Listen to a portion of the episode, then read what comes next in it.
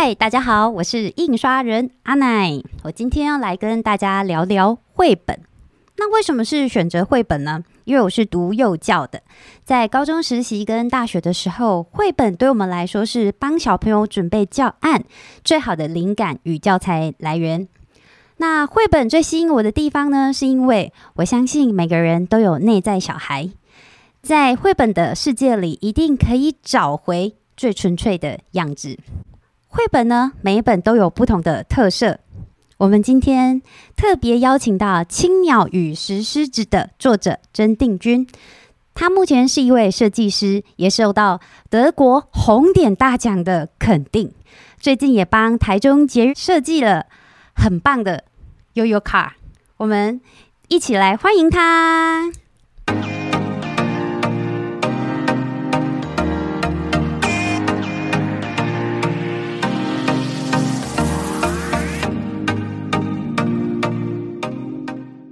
Hello，大家好，我是丁军，很开心可以来上您的节目。嗯，那我想来跟您聊聊您的作品。那请您用一句话介绍这本绘本。好的，《青鸟石狮子》这本书哈，最核心的价值其实在谈一个自我探索跟认同的旅程的故事。嗯，了解。您是一位设计师，同时也是绘本迷。那您从什么时候开始恋上收集绘本的呢？恋上啊，你就是什么时候爱上这件事情？其实是在大学的时候。嗯，为什么在大学呢？因为呃，很简单，因为开始有了工作嘛，哦，那有收入，可以开始去做一点自己很喜欢的事情。哦，那绘本的收集呢，就变成我的爱好。哇哦，那为什么会养成收集绘本的习惯？OK，其实这跟我的小朋友的时候的经验是有关的。我小时候，呃，阅读到了一本绘本啊，它在我脑袋里呃存在了非常久。它是《野兽国》，野兽国哦，对，它的画风很特别，是。那它也受到全世界各地呃的读者的喜爱。后来它还翻成电影，哎，对对对。那这本书就让我印象非常深刻，以至于让我在最后开始爱上看绘本的的习惯。所以在大学的时候才会。呃，只要有看到好的绘本，我就会忍不住想要收集。哇，好想看你的书柜哦！对对对对对。嗯，那你的书柜大概你可以预估估量，应该有超过一百本吧？哇！对，呃，我收集绘本的这个 range 其其实范围是蛮大的，有一些是小朋友读的，有一些是大朋友读的，对，哦，有一些是更大朋友成人读的。嗯，哦，各种风格类型其实都有都有收集，都有收集，了解。那您可以聊聊，呃，在您收集众多绘本当中，有哪一哪一本是让您印象最深刻的吗？那他们都有哪些特点？OK，嗯，就像我刚刚提到的，哦。野兽国，嗯啊，虽然是我幼稚园看的绘本哦，哦，很久了啊。是，那我我我事后，因为它很有名嘛，事后还是有再把它买回来。哦，甚至他在呃国外有出那种设定集。哦，当初他是怎么怎么去发想，然后跟他的周边的这些想法。哎，我有找到这本书，我也把它收回来。嗯，这本是让我印象非常深刻的绘本。那接下来还有呃，我很喜欢有一个艺术家的作品，对，Rebecca，哦，哎 d o t m a r 他的绘本就是呃非常呃，他是用水彩，哇哦，对，好特别的的美材，对，他是用水彩的方式在创作，但是在画面你看不到很明显水彩。的水痕的味道，哦，但是它的构图、它的角色的设定，还有包含它的整体的呃画面，是非常舒服的，而且很有张力。哇哦！对，它的内容以什么为主呢？哦，其实蛮多的哦，它有改编的故事，它也有自己创作的故事。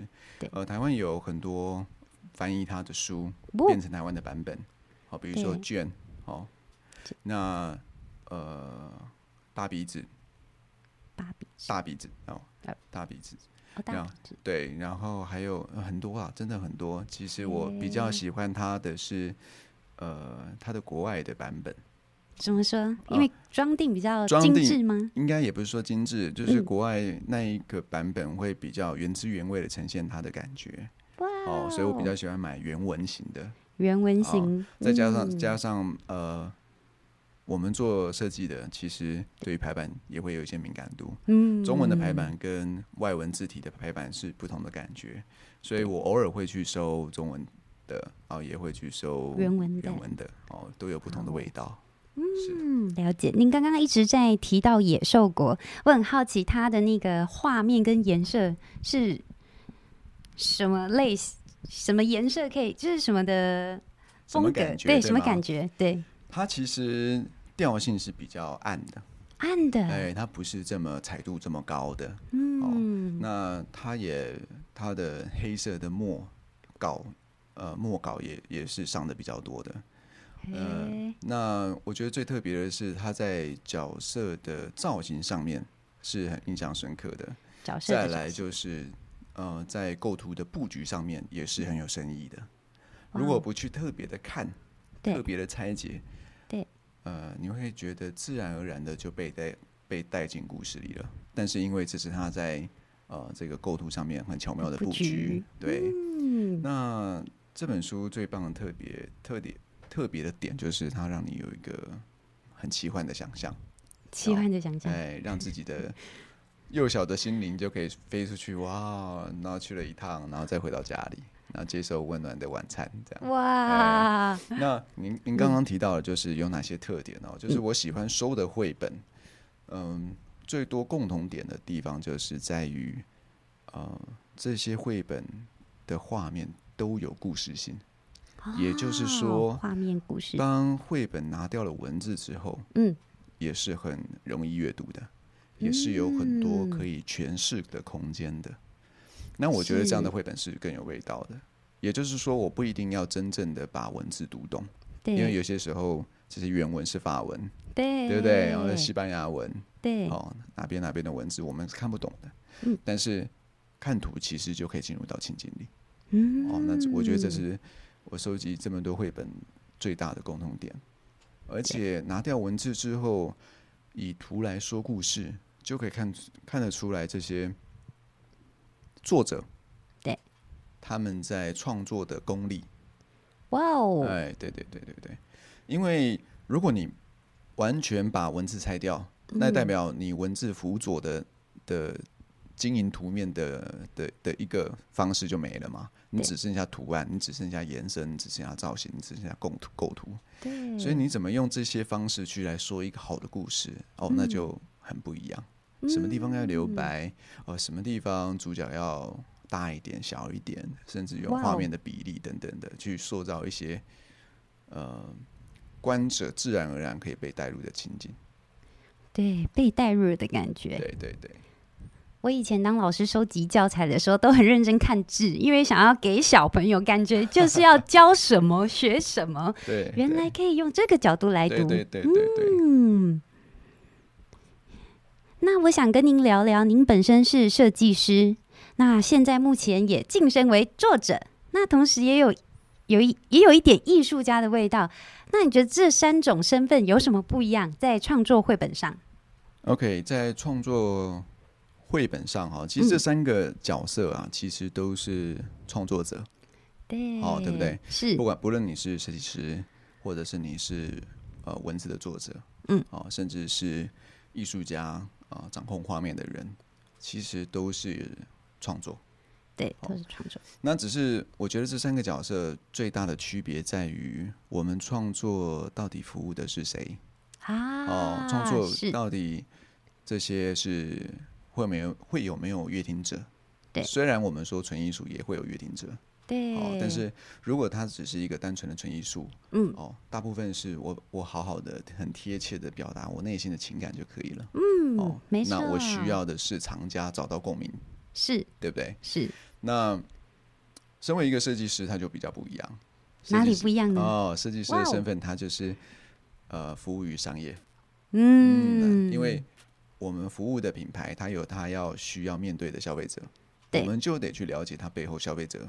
他的他的喜好啊，潜在的可能性啊，嗯，我们就要去挖掘那一些。但是总归的都是要面对这些乐听众，对啊。那再来就是作者，作者也是作者，我也是需要考虑到说，今天呃，阅读这本书的人，他可能会去怎么解读？对，那我我的到底要讲很多，还是我要讲很少？好，这是不一样的哦。对对，所以嗯，这中间的拿捏完全取决于就是到底听众是谁。好，那他们可能要什么？对对，那。又要跟我自己在艺术创作上面必须要有 match，嗯，好，我不能太很媚俗的哦，全部都 发落到市场上，对，那我也不能完全只要画我我开心哦啊啊，我想要怎么样就怎么样，对不对？哦，是是是，嗯，所以这还是有很大不一样的地方的。了解，哎，那这样的话，您在青鸟与石狮子，您觉得您的位置属于？其实我还是 哪个成分比较多 啊？我懂，我懂。其实大部分还是呃，我会很在乎呃乐听众，嗯啊，我会站在呃这个乐听众的角色在思考说这本书应该要怎么呈现。了解，对，嗯。那当然了，就是在风格的选择上面比较有我自己设定，还有我自己个人风格的味道在里面。嗯，因为整本的《青鸟石狮子》它比较是采用。呃，古典浮世绘的方式，但是我融入了更多呃当代的色彩也好，对，哦，当代的技法也好，好让它的画面虽然很平，但是又有很多东西可以被阅读。哇，听起来是很有收藏性的一本绘本，迫不及待。那是什么样的契机让您开始画这一本绘本的呢？嗯，其实这。这牵扯到两个关键的契机点哦。第一个是大概在十年前，嗯，我我看到了一篇社会报道，哎哎，这个社会报道呢，刚好呃有一张照片，是哦，这个社会案件是这样，这有一台车不小心失控了，然后撞到了公庙前的石狮子，喂，哎对，然后结果呢，石狮子就被 撞撞撞撞撞歪了，歪了，哦，它就是有点像。呃，瘸了一只脚这样子，啊，歪歪的。然后所有村民就围在这个公庙前面看。哎，好巧不巧，在这张照片的正中央，那一只石狮子跟一个小女孩正在对望。我就把这张照片剪下来，就是只有这个小框框剪下来。对，我就在想说，哎，这很有意思。嗯，石狮子如果会说话，他会说什么？哇！这这个念头就在我脑袋里这个发芽。然后种下了一个种子，那这也跟我小时候的经验有关了。嗯，哦，小时候我的呃奶奶，比如说带我到这个附近的庙啊，哦要去参拜，哦就会说，你你起码吼没赛我被修啊，想 想弄为什么为什么不能我被修？对呀，对你一进这个宫庙门口，你就把没赛我被修，因为啊，你所有的想法吼都会被神明听见。石狮子也是神明。所以你一进到门口，你就不能乱欧北行。嗯，啊，所以我小时候就哦哦哦，好的好的，要要很那个尊敬。对对对对对对对对对。所以刚好这两个契机，就会让我想到，如果石狮子可以听得到别人内心的声音，会是什么？哇！而石狮子如果会跟别人讲话，那会是什么？所以开启了这样的一个呃创作上的发想。那为什么会有另一个角色，他的伙伴青鸟呢？对。呃，青鸟刚好是跟我创业呃遇到的事情有关，嗯，哎，那因为我们开公司嘛，在公公司开的第一年，对，哎，就有小鸟在我们公司前面筑巢，哇哦，哦，然后它就它就是一个很送祝福的感觉，带着神的旨意来了，就是带着幸福来的感觉，哦，我就觉得哎，好像这个地方很安心，对，那我就发了呃发想了一连串的。的的想法哦，哎，鸟来筑巢，鸟来送祝福，然后哎，其实跟青鸟的形象很像，很像。于是我就开始对青鸟做更多的研究，就发现其实青鸟这个语汇哈，其实在东方或西方是。都有哎，哇哦，哎，在西方就是呃文学作家他创作了一本书，对，然后叫做青鸟，所以那本书的青鸟的形象就被大家记着，哦，那里面也是在讲一种。呃珍惜啦、祝福啊、当下呀的感觉。嗯，而东方呢，其实恰巧也有这样的概念，但它多了一个呃信使、使者的概念。哇哦，好，这个典故来自于哪里？它来自于《山海经》。哎，很特别吧？哎，《山海经》《山海经》里面其实也有青鸟的这个叙述。是，对。那在后世就有很多人。嗯哦，不管是什么诗人也好，我们听过的历史人物也好，多多少少都有提到，就在他的诗的著作里面也有提到青鸟。哇，好，那他的形象大部分都会是呃信使，哦，传递某一种讯息。对，然后我就把这些形象给凑合起来，然后整合变成现在目前的形象。青鸟在我的故事里面，它就是一个传递祝福、传递这个。很重要讯号的一个角色，对，而且它是守护大家的愿望，守护。嗯，那您对这样的角色在颜色的设定上，您有什么特别的寓意在里头吗？嗯，呃，我画的青鸟角色呢，其实它就是呃蓝色的配色嘛，哦，蓝色是属于哪一种蓝呢？哦，蓝色比较偏。暗一点点的蓝色，但是它不是对它比较纯蓝色，但是宝蓝色，但是它比较偏暗，嗯，哎，比较偏暗。为什么要偏暗一点？哎，因为他的我给他设定的衣服是他的外装，对，然后是黄色的，哦，因为是对比色，对，哦，那这样的一个这个呃颜色的对比的视觉强烈是很对，很很很强烈的，对对对对对对对，那有点像是他们的制服啦，对。对，所以他们不管穿什么都是黄色，不管他衣服的造型是什么样子，就是黄色。可是邮差都是绿色，为什么是设定黄色？哦，那是因为我们台湾的邮差是绿色，在我的故事里面不是。其实最主要的是颜色的对比度啦，对比度。我很喜欢蓝色跟黄色这样撞色的感觉。嗯，了解。那请问您花了多长的时间来准备这本绘本？嗯。其实，如果真的要算呢，应该要从我有这个想法萌芽开始，对对不对？从有想法萌芽一直到现在，其实就跨了十个年头了嘛。是没错，对，所以就哇哦，就哎一晃眼也很久了。对，那真正创作出来的这个版本，其实它已经修订过了，第已经是第五个版本了。哇哦，所以其实从最一开始的想法，其实是想想。创造一个比较庞大的故事架构，对对，但呃后来就一直删，一直删，一直删，一直删，一直改，一直改，一直改，改到后来，现在就是讲一个点，嗯，我不一次讲全面的东西，对我只是想让大家先认识这两个角色，他们是什么背景，对，什么能力，他们在做什么，然后用一个小小小小的故事来串起这两个呃角色。他们一起经历的一些事情。嗯，了解。那您在这么漫长的创作过程中，有遇到什么最大的挑战？有没有想甩笔的时候？我是不知道其他创作者在面对自己在创作过程当中会不会有甩笔的想法？哦，是。呃，我自己是是有的。哇，对对对，就是其实，在创作过程当中会有很多卡关的地方，是哦，不管是在做我的商业的工作也好，嗯，哦，或者在创作这本绘本也好，嗯，其实常常都会有卡住的时候。那个点是因为角色的分配，还是分镜，还是那个高潮的点抓不到？都有，都有。因为创作一本故事，一定会先从，然后可能文字架架构先开始，我先设定的文字，对不对？对。那文字有了架构之后呢，就会把文字套入到分镜里。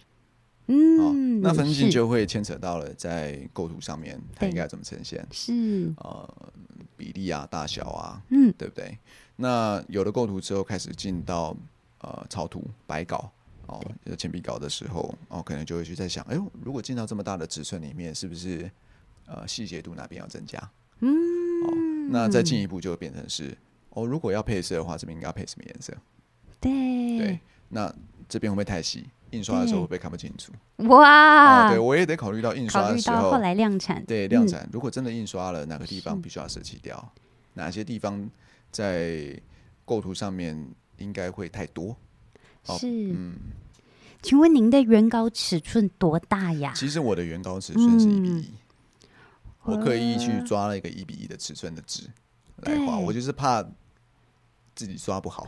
是，对对对，嗯，那您的那些原稿手稿都还留着吗？有，都还留着，所以会在呃七月十七号的时候，一直到七月底，会在呃这个当代艺术馆辐射咖啡店里面会办一个小展览。哇！会把我的手稿大部分的手稿展出啊，因为空间有限，所以我也没办法全部都秀出来。我尽可能的把我呃在这过程当中有的东西呃设定的一些东西，让呃喜欢这本书的朋友可以来到这个地方，嗯，跟他们见见面。哇，好期待！对对，哎，大家都还记得时间吗？要老师再多说一次吗？呃，在七月十七号一直到七月底，七月三十号，七月十七哦，到月底，请大家记得哦。对，嗯，那您觉得谁最适合来阅读《青鸟与石狮子》呢？呃，最好阅读的对象会是大朋友。嗯，哦，这个大朋友，我指的，我我希望是呃，就是成年的朋友们。对，哦虽然我的文字哈，我最终筛定的是非常非常简略的，是的版本，为的就是要让图的诠释空间变最大化。嗯，因为我这本书里面谈自我探索，对，但自我探索是没有办法完完全全只用图说故事，不不附上文字，因为现在的绘本主流的方向会是无声绘本，对，嗯，让文字的干涉度越来越少。对，让图案的发挥的程度越来越大，这是现在目前的一个主流方向。对，那既然要加文字，要谈一些东西，但我又不是在说教哦，所以我就得很精准的去塞一些呃引导性的文字。嗯，所以嗯，小朋友一定是没办法去了解这么深层内涵的东西的，所以他只能看图。但是看图他也看得懂哦，在干嘛？哦，这是什么意思？然后这是哪里？哦，为什么有这个配色？他去哪了呢？哦，对不对？那这些呢，都是可能需要透过家长们来引导。哎，对。那我觉得最棒的地方是，像我们这种类无声绘本，趋近于无声的嘛，哈，因为文字很少了。是是。呃，最大的好处就是每一个人看剧本，一百个人看同一个剧本，都有一百个不同的解法。解法，对对。所以，就像回应到您刚刚提到了，就是幼教的时候，面对小朋友看到了很多文字，对不对？对。我们很急迫的想要把文字转化成我们的内涵，然后告诉小朋友们。但又或许，嗯，文字不见得是最主要的，最主要的，反而我们观者给出的答案是需要更多的，需要更多的内化，需要更多的自我诠释，甚至是，甚至是更多的。你知道你要怎么编呃新的剧本，让小朋友知道？哇，对，所以引导很重要。对对对。那您当天还会有什么跟你的粉丝有什么互动呢？啊，你说十七号当天吗？我一定会好好的讲这本故事。哇，那我当然也不会照就文字是什么我就讲什么，这有点无聊。我一定会透过我自己的版本，对，然后讲故事给大家听。嗯，然后当天还会有一点签书。还有签书还有，签书的活动这样子，哇！对对对，那我们，呃，我其实很开心，在这次印刷，呃，我们有呃印刷了那个一一张海报，对，是随书附赠的，还有一个小彩蛋，哎，那个彩蛋是很 很特别的，跟十四是有关，我们在这边就不破梗，嗯，一定要到七月。十七号，七月十七哦，一定要到现场才有机会得到。这张限量的，哎，应该是说，是。我会签名。如果不需要签名的话，其实，在通路上面看得到，比如说在成品啊，在博客来啊，嗯，哦，都可以看得到这本书。但是随书附赠，哇，所以要亲笔的签名。还有想听老师讲整个故事精彩的内容，请记得七月十七要到达现场哦。那想跟您聊聊未来的创作道路上。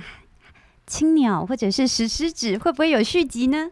嗯，当然，我我我刚刚有提到吗？就是从原本一开始，这个故事是很庞大架构的，没错。对，那一直说到现在，只有讲一个点，那呃，我当然会持续的创作哦。我希望在未来有更多讲述青鸟跟石狮子在旅途上面遇到了什么故事。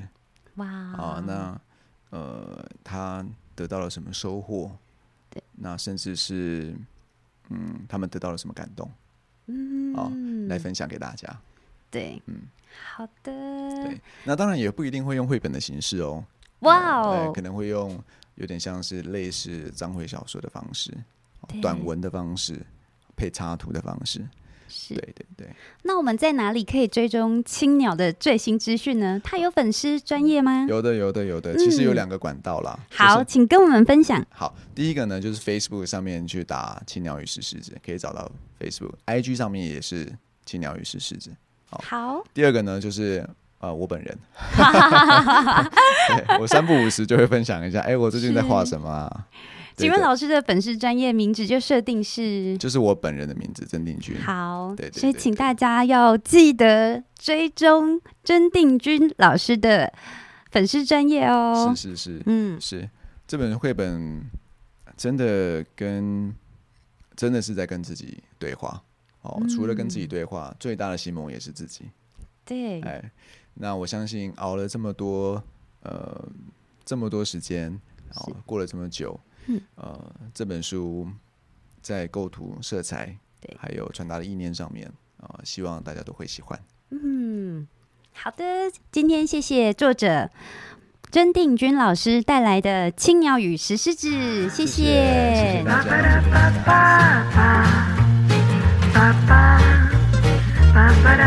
家。Ba-ba-da-ba-da-ba-da-ba-ba. Ba-ba. Ba-ba-da-ba.